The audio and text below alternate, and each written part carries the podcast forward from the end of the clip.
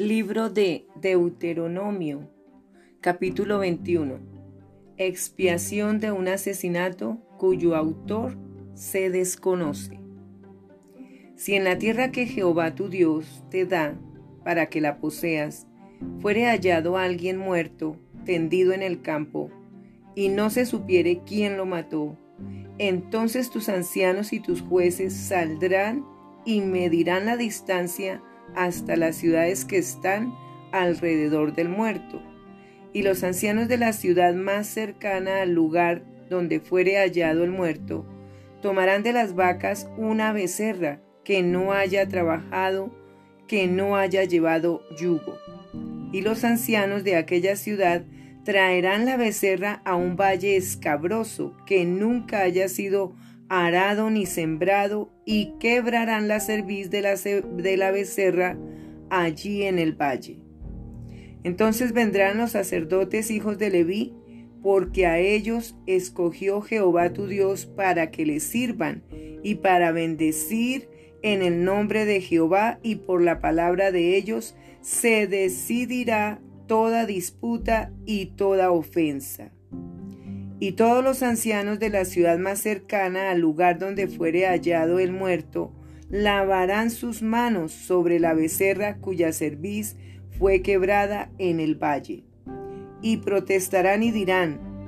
Nuestras manos no han derramado esta sangre, ni nuestros ojos lo han visto. Perdona a tu pueblo Israel, al cual redimiste, oh Jehová, y no culpes de sangre inocente a tu pueblo Israel, y la sangre les será perdonada. Y tú quitarás la culpa de la sangre inocente de en medio de ti, cuando hiciere lo que es recto ante los ojos de Jehová. Diversas leyes. Cuando salieres a la guerra contra tus enemigos y Jehová tu Dios los entregare en tu mano, y tomares de ellos cautivos, y vieres entre los cautivos a alguna mujer hermosa y la codiciares,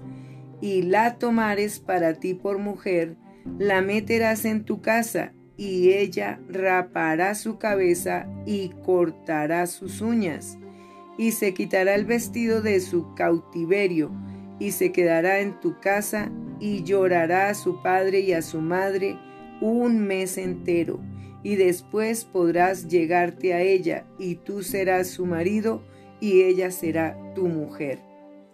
Y si no te agradare, la dejarás en libertad, no la venderás por dinero, ni la tratarás como esclava, por cuanto la humillaste. Si un hombre tuviere dos mujeres, la una amada y la otra aborrecida, y la amada y la aborrecida le hubieren dado hijos, y el hijo primogénito fuere de la aborrecida,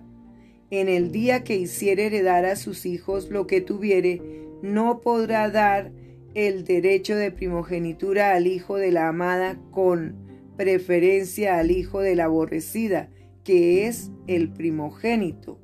Mas el hijo de la aborrecida reconocerá como primogénito, para darle el doble de lo que correspondiere a cada uno de los demás, porque Él es el primo, el principio de su vigor,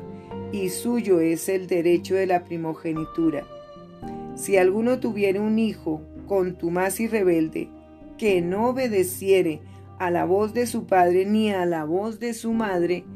y habiéndole castigado no les obedeciere, entonces lo tomarán su padre y su madre, y lo sacarán ante los ancianos de su ciudad y a la puerta del lugar donde viva. Y dirán a los ancianos de la ciudad, Este nuestro hijo es contumaz y rebelde, no obedece a, nuestro a nuestra voz, es glotón y borracho. Entonces todos los hombres de su ciudad lo apedrearán y morirá Así quitarás el mal de en medio de ti, y todo Israel oirá y temerá. Si alguno hubiere cometido algún crimen digno de muerte, y lo hicieres morir, y lo colgareis en un madero, no dejaréis que su cuerpo pase la noche sobre el madero, sin falta lo enterrarás el mismo día, porque maldito por Dios es el colgado, y no contaminarás tu tierra que Jehová tu Dios te da por heredad.